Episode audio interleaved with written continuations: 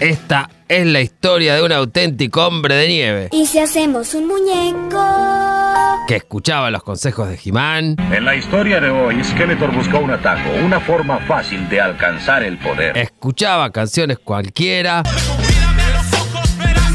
y es fanático del cine de David Cronenberg. I think that massive doses of Videodrome signal will ultimately produce and control hallucination. Ahora se dedica a buscar cosas de humor. Ya lo dijo Peperino. Muchas gracias por el vino. Por eso, en No te lo resumo así nomás, presentamos la columna Lo que me causó gracia esta semana, de Ale Valencia. Dicho todo esto, seguinos en Instagram, que tenemos Instagram, seguimos en Twitter, que tenemos Twitter, seguinos en Facebook, que tenemos Facebook, y seguinos donde quiera, escucharnos, hace lo que quiera. Pero sobre todo, hacele caso a lo que dice mi vieja, Marta. Escuchate esta columna que es buenísima y seguí a No te entusiasmes tanto en redes sociales. Punto. Besitos, besitos, chao, chao. What we got to say. Fight the power. We got to say. Fight the power.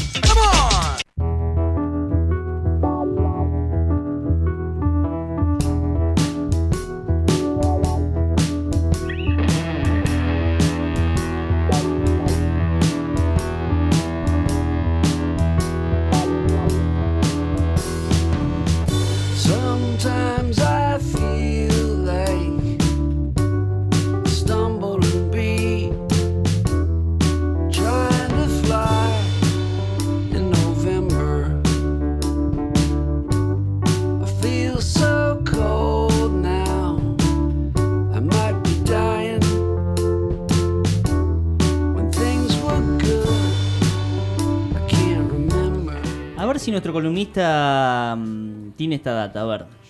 Eh, voy a tirar un par de frases que son Hmm. consejos en realidad. El pasado sirve para aprender. Eh, que debemos tener cuidado con las drogas. Eh, ¿Quién- el valor de la amistad. Perdón, ¿quién lo dijo? Me tengo ¿Quién que lo decir. dijo? ¿Quién lo dijo? Fleco y Male. No, no sé, qué sé yo. No, porque acabo de. Me Perdón, acabo de percatar en, en el separador de los consejos de He-Man. Ah, sí, ¿eso lo dice He-Man? Eso lo dice He-Man. Mirá. Sí. Bueno, pero lo que pasa es que hace como una previa mucho más. ¿Pero cuándo veía. He-Man? ¿Hace, ¿Hace cuántos años? Eh, ¿Cuando salió el dibujito animado? Claro, en 80. No sé en qué año es el 82. Igual está el nuevo He-Man. Está descansando. No, no me molesta. Me parece Igual- que los que nos reímos somos nosotros. Igual está el nuevo He-Man dirigido por este ¿cómo se llama el que dirigió la película? Eh, Mallrats, no sé si se Ujú. acuerdan. Clerks. Bueno, es un chabón que es fanático de los cómics. Eh, ahora no me sale el nombre, pero sufrió, tuvo un ataque loco y estaba excedido en peso y ahora se puso, pero es uh, nada, casi por desaparecer, como Santiago Segura, ¿viste? Que antes era, Sí. le cambió completamente el coso. Bueno, no, no me acuerdo. pero- Gary Gorda, Goddard. No. no, eh, ya me voy a acordar. Bueno, Eh, igualmente, esto para vos, porque es real, eh, que la televisión no es la única manera de divertirse, la lectura es importante, y yo sé que sos una persona que lee mucho. Ese es un halago, o sea, no, no lo estoy tirando abajo. Sí. Es verdad, o sea, Sí. lo digo de corazón. Che, me están matando. No, lo digo de corazón. ¿Por qué? ¿Por qué? ¿Porque llegué y 8? Yo no dije nada. No, Es- Esto está dirigido por usted, Juli. Yo me hago cargo. No, yo es, es toda mía. Ah, bueno. Pero bienvenido, Ale. Bueno, gracias. ¿Cómo andan? ¿Bien? Todo bien. Tanto tiempo. Tanto tiempo. Tanto tiempo. Eh, bueno, ¿arranco con esto? Arranque. Arranco, bueno. Yo eh, voy a empezar con Juli. Juli, eh, si vos en tu... Vamos a suponer que de hoy, ahora, Ujú, abrís tu Instagram. ujú. ¿Qué pones de biografía? ¿Qué pongo de biografía? sí, Me encanta esa pregunta. Como, ¿qué, pon- qué pondrías? Digo. Ah, ¿qué pondría? Sí. Eh... Conductora, no te entusiasmes, tenés que poner. Ah, ok. No, datos personales no pongo. Pongo alguna frasecita así pedorrita. Bueno, y- por ejemplo, a ver, tirá una cualquiera. Y una que fue ¿Que frase fue? mía, Sí. sí, eh, todo lo que... Ay, es una frase del mató. A ver. Todo lo Eh, que sabe tiene, sube tiene que bajar. Bueno, dale, ponele. ¿Algo así pondrías? No, no, ¿Solamente? no. No. pero digo, solamente una frase. Sí, una frase. Que te identifique con algo que te guste. Sí, sí. Bueno, ¿Vos, Yo, Fabri? yo tengo todos mis datos personales en mi biografía. El sí. signo, Pero- cuántos inviernos, cuántos soles. Pero, pero qué, por ejemplo, poner, no sé, eh, casado, dos hijos, No, es- todo no, ese tipo de cosas. Tengo me gusta, eso, eso no porque cambió hace poco. Eh, No, eh, no tengo, varias cuestiones laborales en realidad. Bueno, pero ponele, arrancás hoy, ¿qué pones? Conductor de No te entusiasmes tanto, Bien. por supuesto. Bien. Bien adelante, bien no lo frente. tengo, lo tendré que agregar. Pará, yo no, eh, la verdad que hay algo que me desorienta, porque yo cada vez que hablo con él, me habla de pádel. Mm. Y no pone nada de pádel. Y ahora me, me decís que sos conductor de la No, radio. porque me, boludo. gust- me gusta el pádel, pero no me gusta mucho el mundillo del pádel. Ah. Es diferente. Bueno, me gusta el deporte, el juego. pero ¿Escucharon después, los jugadores de sí, pádel? ¿Escucharon colegas míos? Sí.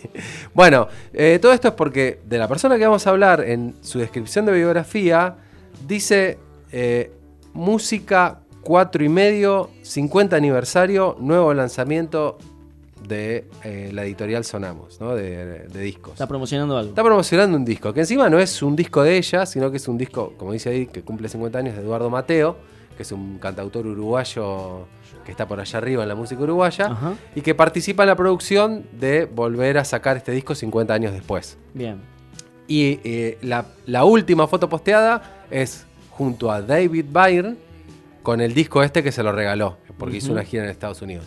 Entonces, yo digo, bueno, esta tipa es música. Porque si vos pones algo que es música y, y todos tus últimos posteos son de música, Debería, música. sí. sin embargo, eh, vamos a hablar de humor de una persona que ahora reniega de haber, no reniega, pero digamos, no está ahí que, que es humorista, no dice nada que es humorista. De hecho, todo el mundo eh, la va a ver por artista musical y, y- y etcétera, ¿no? Yo la conocí por, por música, digamos. ¿Vos la conociste por música? Sí. Sos muy joven vos, ¿no? Eh, ¿Y vos, Juli? Yo la conocí por humorista. ¿Vos la conociste por humorista? Bien. Bien, Sí. Bien, bueno, bien. vamos a hablar entonces de Juana Rosario Molina Villafañe, nacida, en, nacida en el año 62, es decir, que eh, va a cumplir, o cu- este año cumple 60 años. Wow, Juana Molina. qué grande.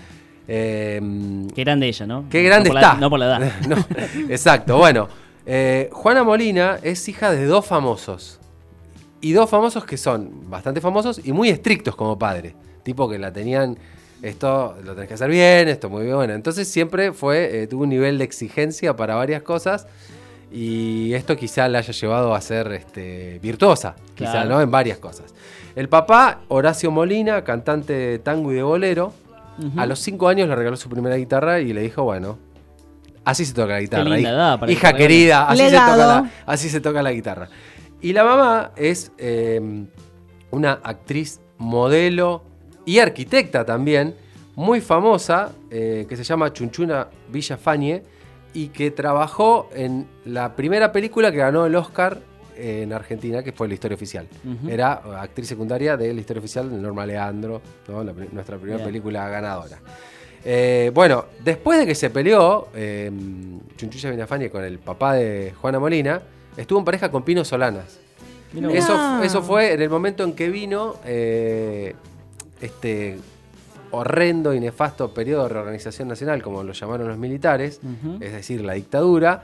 Como Pino Solana era obviamente muy político y muy de izquierda, se tuvieron que exiliar y se fueron a vivir a Madrid y a mm, París. Bien. Es decir, que Juana Molina transitó su niñez en el extranjero. Por eso habla muy bien, por ejemplo, francés. Ah, mira. Eh, bueno, después eh, vuelve acá, en su momento estaba también por estudiar este, como su mamá arquitectura, pero ella siempre sabía que quería hacer música. Entonces dijo, bueno, eh, bueno, antes de decir eso voy a decir esto, es una gran escuchadora de discos de, en, en su primera juventud, Tiene- una melómana, tiene pinta, ¿no? tiene pinta, sí. Fanática de Soft Machine, Yes y Cream Crimson, o sea, del rock sinfónico. Un embole, digamos, ¿no? ¿no? Bueno, alguien le tenía que decir, el rock progresivo. Vamos a decirlo, me voy, me voy a hacer cargo yo de esa. Bueno, eh, ella sabía que quería dedicarse a la música más adelante, entonces dijo, bueno, yo quiero hacer algo que tenga que trabajar poco y ganar mucha plata. Me encanta. Mucha lindo, Lo que quisiéramos sí. hacer todo. Poco trabajo, mucha plata. Estaba mirando, dice, bueno, ella de muy chica, eh, el papá siempre era muy de hacer actuaciones. Tipo, iba a la panadería y se hacía el que le agarraba un ataque, decía boludeces, qué sé yo. Era como que era una familia media que hacía cualquiera, digamos, ¿no? Entonces ella también hacía muchos personajes en el colegio. Ajá. Cuando le decían pasar a tomar lección, empezaba a hacer un personaje. Cuando se equivocaba en algo, hacía otro personaje. Y ahí ya tenía, digamos, toda esa faceta histriónica de andar haciendo boludeces por los distintos lugares donde vas pasando. Bien. Entonces, ella vuelve a Argentina, tiene un tío que trabaja en el mundo del espectáculo. La conocía ella de hacer todo este tipo de payasadas. Y estaban haciendo un casting para un programa de Petinato, que también es alguien que hace payasadas desde muy joven. Después Sí. a lo último hace cagadas, pero Sí. eh, hace payasadas. Entonces iba a hacer programa, eh, le dice el tío, grabate algo para ver si lo podemos usar tipo casting, para ver si sirve para el programa este de Petinato. Entonces ella graba. No queda ese proyecto, no sale. Ella se queda con un casting que hace en una cinta y está mirando tele y ve en el año 87-88 La Noticia Rebelde. Ese programa que venía de el nombre de La Noticia Rebelde, era el programa que con- conducía Jorge Ginsburg, Abrevaya, Becerra, Castelo y producido por Nicolás Repeto, que después también participaba en La Noticia Rebelde. Y cuando lo ve dice, esto que hago yo puede entrar en algún sketch de La Noticia Rebelde. Así que voy a ir con mi cassette. Volvió, dijo, esa idea brillante que se me ocurrió a mí, que quiero ganar plata pronto, voy a presentar mi cassette. Cuando fue había un montón de gente que hacía lo mismo, que caía a decir, che, yo tengo que, que participar de este programa. Claro. Eh, entonces dejó el cassette y le dicen, bueno, vení en dos días a ver qué onda. Vuelve, ni lo habían visto el cassette, la tenía Castelo. Entonces, le, viste, hablan con Castelo y dice, che, yo, eh, sí, ya lo vamos a ver. Bueno, vuelve otra vez, nada. Vuelve otra vez, ya recaliente, tipo, bueno, dame mi cassette, chau. Se fue a la mierda, ¿viste? Entonces sale en la noche porteña y se lo cruza a Castelo. Y Castelo se acordaba de que la chavana se había recalentado y se había ido. Y le dice: eh, "Ve, Pasate el lunes otra vez y vemos lo de tu cosa. Entonces le dice: Bueno, voy, pero solamente si me asegurás que lo vas a ver. Entonces el tipo dice: Sí, dale, vení. y lo- Perdón, se lo cruzó en yo lo voy a ver". un bar, boliche. Ah, en un boliche a la noche, exactamente. Claro, capaz que Castelo estaba flojo así de, De papeles. De, tragos también y medio Le que. dijo: Sí, vení, vení. Bueno. Qué linda coincidencia. Fue y quedó. Entonces, eh, ahí uno de los muchachos de la noticia rebelde le dice, bueno, vamos a hacer el primer personaje que vas a hacer vos, va a ser es- ese de la tenista que hiciste en el casting, y se va a llamar Steffi Grasa, que era Steffi Graf, Claro. una tenista muy famosa en esos años. Entonces, ella empezó a hacer eh, Steffi Grasa ahí, que era un estereotipo, una parodia de una clase de mujer deportista, digamos, ¿no? Eh, bueno, y ella era, tenía menos de 30 años, 20 y pico, eh, irrumpe, llama la atención, la ve Antonio Gasalla y dice, yo quiero que esa piba trabaje en mi programa. Entonces la llama y empieza a tener participaciones en el mundo de Antonio Gasalla. Y ahí es donde ella por primera vez dice, bueno, acá esto está todo bien, pero yo pensé que iba a trabajar, eh, porque tenía un día de ensayo y grabación, y después con esa plata vivía. Claro. Pero cuando la llama a Gasalla ya eran dos días más, o sea, ya eran tres días de ensayo y grabación, y ya no era tanto, bueno, vengo, hago una cosa y me Claro, el plan se- se empieza a Sí, complicar, ¿no? Empieza a tener bastante más trabajo de lo que yo pensaba para hacer esto. Bueno, la cuestión es que empieza a salir en Gasalla, le va muy bien. eh, y como le va tan bien, este, un productor de un canal la ve y dice, esta piba tiene que tener su propio programa. Un tipo que trabajaba en Canal 13 y le dice, bueno, eh, es el momento, tenemos todo para hacerlo, pensate un proyecto. Bueno, y ahí se le ocurre hacer el programa de humor Juana y sus hermanas, que exactamente es como Hannah y sus hermanas de la película de Woody Allen, salido de ahí. Eh, podría haber puesto cualquier otro nombre que sea Sí, con sí, Juana, sí, pero sí. bueno, Sí. justo estaba la película esa creo que es del 86, si no me, no me equivoco, y ella hace la primera temporada de Juana y sus hermanas, que dura del 91 al 93, eh, en el año 91. eh, hace aproximadamente unos 20 personajes, donde hace di- de distintas hermanas de lo que sería Juana, 20 personajes. Tiene un- una cantidad promedio de gente que lo mira de 3 millones de personas que miraban el programa. En los 90. Estamos hablando del 91. Entonces la, nom- 30 años de Capuzoto, ponele. la haciendo- nominan, sí. Claro. La nominan a eh, mejor eh, programa humorístico, a mejor a revelación de- del humor, digamos. Los Martín Fierro. En los Martín Fierro. Gana los Martín Fierro ese año, ¿no? Como humorista. Cuando sube, dice, este premio se lo dedico a mi perro Pancho. o sea, era, ¿no? Tiraba fruta en todos lados. De hecho, yo creo que no, no me acuerdo si lo vimos porque lo pasamos acá o no, o no me acuerdo en qué momento, pero hay un reportaje que Jorge Ginsburg le hace a ella, cuando Jorge Ginsburg fueron compañeros la Noticia Rebelde y ella ya eh, estaba teniendo, digamos, el éxito del humor. Y en el reportaje es una mala onda tremenda. El- el- que es el chabón la tiene que remar mal y, encima ponerle tira dice, una- bueno, yo leí, eh, dice, yo leí que vos dijiste tal cosa. Yo no dije eso. ¿Dónde lo, sa- dónde lo leíste? Eh, lo, leemos- lo sacamos de internet, dice eh, Ginsburg, ¿viste? No, bueno, es cualquiera. No, eso no es así. Así, córtense. Así, corte, imagínate. Bueno, Ah. decí que eh, Ginsburg siempre fue un capo. Entonces el Sí. chabón decía, ¿quién buscó lo de internet? Bueno, fui yo, dice, chenme a la mierda. No sé, viste, todo así. Pero la mina re mala onda. De hecho, vos cuando la ves decís, fa, esta es media mala onda, es media arisca para todo. Te contesta la- las preguntas, te las contesta con un mortal en seco que vos venís allá arriba y de repente no. Bueno, entre todos eh, los personajes que hacía, ¿no? Como dijimos que hacía como eh, 20 personajes. Había, por supuesto, otros actores. eh, su hermana, otros actores y actrices de Love. Su hermana Inés Molina también trabajaba. Eh, y eh, hizo eh, varios, eran todos sketches que no tenían una continuación, digamos. O sea, cada personaje tenía una entrada y una salida. Pegaron un montón, un montón de muletillas, un montón de gente que, digamos, repetía y hasta el día de hoy.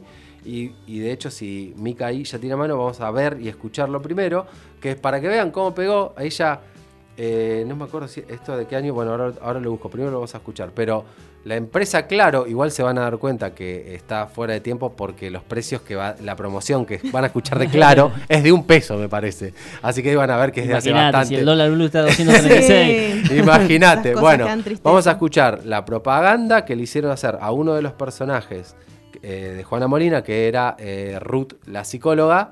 Hizo de todos, incluso de, de- de algunos hizo más de uno. O sea, una seguidilla como de cinco propagandas para Claro. Vamos a escuchar la que hizo Ruth, la psicóloga. ¿Qué podés hacer con internet por un peso por día? ¿Por qué no hacemos un poquito de transferencia y me contás vos qué podés hacer con tu internet un peso por día, ¿no? Porque ¿qué pasa? Yo veo claramente que vos querés algo conmigo, cosa que está bien, pero todo esto que llamamos WhatsApp, todo lo que sea Twitter barra chat, íntimamente relacionado con el Face. Porque un poco, de pronto, quien dice Face dice cara, quien dice cara dice careta, careta encare. ¿Encarás vos o encaro yo? Con Claro, tenés todo internet por un peso por día. ¿Venís a mi casa o la seguimos por chat? Claro con tarjeta, rinde más. Bueno, Mirá vos. ¿viste vos? Qué bárbaro. Bueno, entre el- los personajes que hacía, hacía uno. eh, Se fundió llama- Claro, ¿no? Eh, Sí, no. no, cambió de nombre. Ah, sí, es verdad. Sí. ¿Cómo Eh, que cambio de nombre antes? Ahora es claro. Ah, ahora es claro, bueno, antes Ah, era. ¿qué pasa, chicos? Sí, este me confunde. pero me hace hablar de claro. Yo vengo a Perdón, hablar de. Juana Molina, qué sé yo. perdón. No sé, no, si querés tengo una columna de empresa, No, pero no, decime no, otro no, día. no hace y falta, no hace falta, tengo que bueno, eh, te- hacía una profesora de gimnasia, hacía Gladys la cosmeatra, hacía Marcela Balsam, que era como Patricia Sarán, una modelo así toda pintada con los labios súper candentes. Hacía, por tiempo, ya te digo que tengo que recortar un video porque estoy viendo la hora y me voy a pasar al carajo. Más Entonces, bien, más bien. Está bien, tranqui, tranqui. bueno, por las dudas, eh, por, por las dudas, yo te voy a pasar el, el video 3, lo vamos a pasar en el lugar 2 y después me decís si hay tiempo. Eh, vamos a ver otro eh, video, en este caso de Judith, que me gusta mucho porque eran chicas de secundario que siempre decían, "Mm, Diego. mm". y están haciendo una obra de teatro y vamos a escuchar porque está muy bueno, lo hace con la hermana. Judith, dale que empezá con lo que viene. Mira, Sandra, hay algo que quiero aclararte y es lo siguiente. Si bien yo he hecho una pausa, quiero que sepas que no es por olvido o omisión, es simplemente porque tengo una razón. Tienes razón. Sí, es verdad.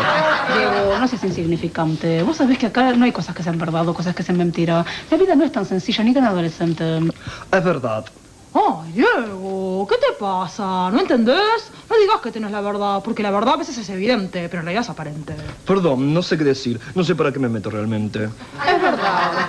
Bueno, lo que vamos a hacer ahora es una representación de un fragmento de una escena, de un acto, de una obra de Amos Sholem, que se titula 1, 2, 3, Amor en el canal de Suez. Es la historia de un navegante que se enamora de dos mujeres a la vez. Es verdad. Cortala, Diego. Bueno. En esta parte, el capitán David rema en el medio de la tormenta en su canoa. Yo soy el capitán David. Diego, no aclares lo evidente, actúa solamente. Judith, yo quiero aclararle a la gente que soy David el navegante. Diego, no seas insignificante. Ella es Ramsesa, la princesa. Y ella es Sara, la esclava. Y yo soy David el navegante. Diego, no seas redundante. Perdón. Bueno, en esta parte viene a ser que empezamos la obra. Sí. Empezamos. Bueno, es una gran tormenta. Yo traigo los truenos.